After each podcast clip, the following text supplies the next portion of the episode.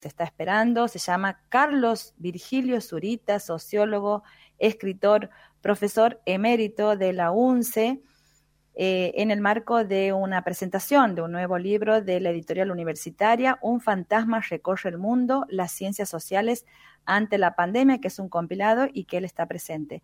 Buen día, Carlos, un gusto poder compartir este momento con usted. ¿Cómo le va? Buen día, Carlos, ¿cómo estás? Te escuchamos perfectamente. Buenos días, Sergio, ¿cómo estás? Muy bien, gracias. ¿Usted nos escucha bien?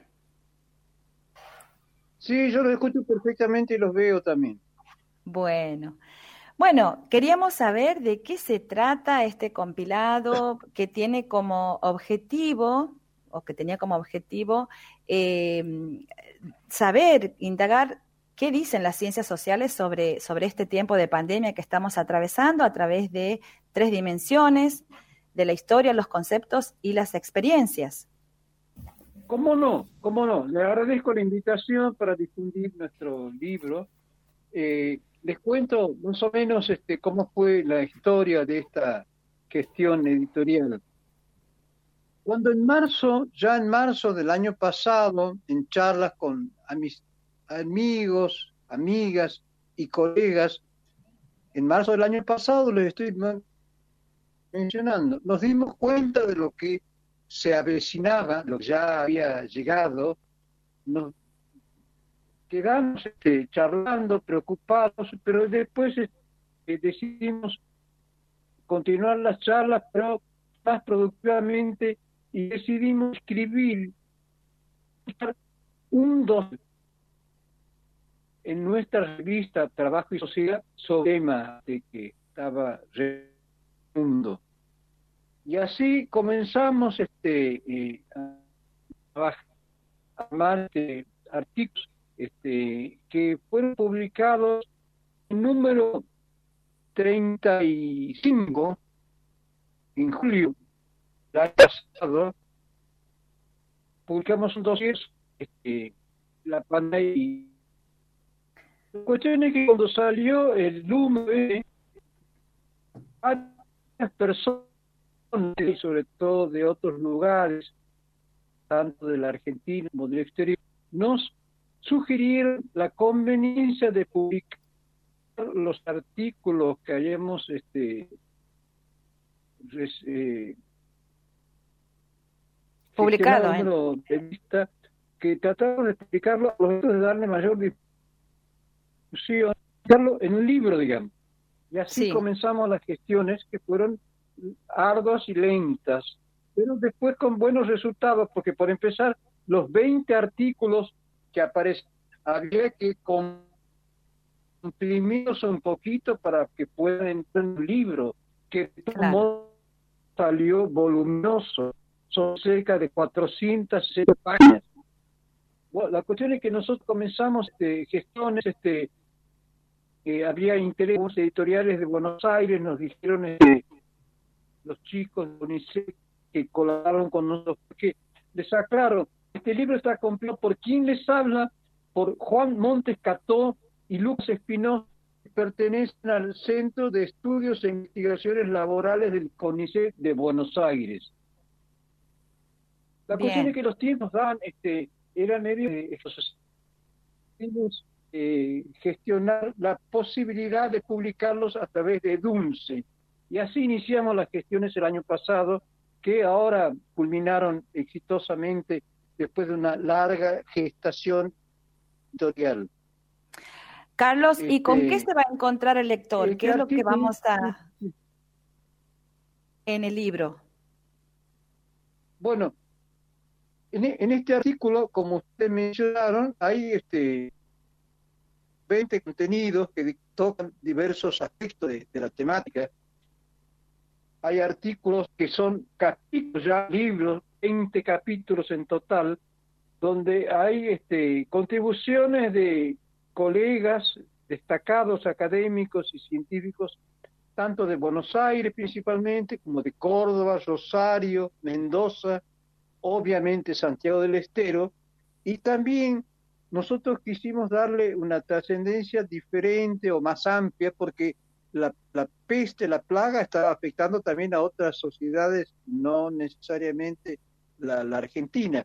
Y por eso en el libro también hay aportes de colegas de el Uruguay, de Brasil, de Canadá y de España. El, el libro comprende, por así decir, tres secciones. Hemos agrupado las temáticas en tres apartados, digamos. Sí. Uno de ellos es el de el tema de la, de la problemática. Otro de ellos son las explicaciones que uno puede dar a, ese fenómeno. Y otro es el tema de los conceptos. Voy a mencionar dos o tres cositas de cada uno de ellos, si me, si me permiten. Si los sí, claro, lo escuchamos, sí. En el aspecto de histórico, en la sección de historia, nosotros, varios colegas, destacados especialistas, algunos eh, historiadores medievales que están en el CONICET, otros más recientes, eh, temas como los siguientes, por ejemplo, el tema de la medicina, lo tenemos a, una persona que es experta en la temática de los diversos tratamientos que dieron que dio la humanidad a lo largo de la historia a las diversas pestes y así este, hay un artículo de Esteban Grave, pero además también hay un aporte bien interesante de Waldo Ansaldi, quien señala que en cierto modo la pandemia, el contagio, fue usado como, como instrumento de colonización, por así decir, por los conquistadores españoles, que él postula o señala o,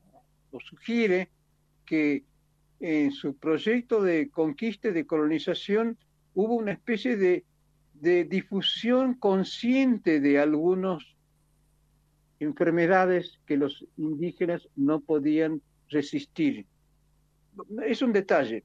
Después, este, dentro de la perspectiva histórica, aparte de la medicina, esto de la colonización, también tratamos el tema de cómo se reflejaron las diversas pestes, plagas y pandemias en la literatura a lo largo del tiempo. De eso me encargué yo porque no había otra persona que ah, hubiera aceptado el, desafío. Yo traté de hacerlo en mi medida, tratando muchas novelas que habían tocado esa temática. Después, en, el otro eh, apartado, en las otras secciones sobre los conceptos, nosotros abordamos las consecuencias o las lecturas que se pueden hacer sobre los aspectos que implican las plagas, como es el tema de la solidaridad y el tema del conflicto social que pueden dar eh, como resultado esta, esta cuestión. Y por otro lado, también nos interesaba ver cuáles iban a ser segura o probablemente los efectos que la pandemia iba a tener en la sociedad, en la política y en la economía, y particularmente los efectos que iban a tener, que estaban avisorándose y que ya se pueden comprobar, sobre todo en un tema que nos interesa, que es el mercado de trabajo, cómo la crisis sanitaria que iba a dar lugar a una crisis económica iba a tener resultados en, la situación del trabajo, de la pobreza, en la desigualdad social. No sé qué. Bien. ¿Y con el, con, la, con el apartado de las experiencias?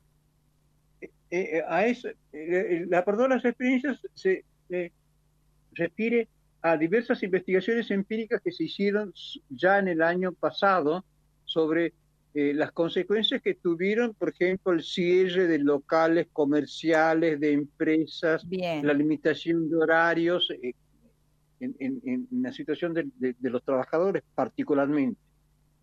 Bien, eh, ¿tienen pensado presentarlo al, libro de manera virtual, mm. así en público? Sí, lo vamos a presentar de manera virtual, no durante este mes de julio, porque hay ciertas este, limitaciones por el tema de eh, por ejemplo, eh, el, receso en la universidad, pero vamos a hacer una presentación virtual con autoridades de la universidad, de la editorial Edunce, quiero destacar en este sentido el apoyo que nos brindó la editora, que es Eva Gardenal, en, la gestión de, este libro. Digo, vamos a hacer una presentación virtual el mes de agosto, los primeros días del mes de agosto, con gente de la universidad, de CONICET y de la eh, Facultad de Humanidades y Ciencias Sociales.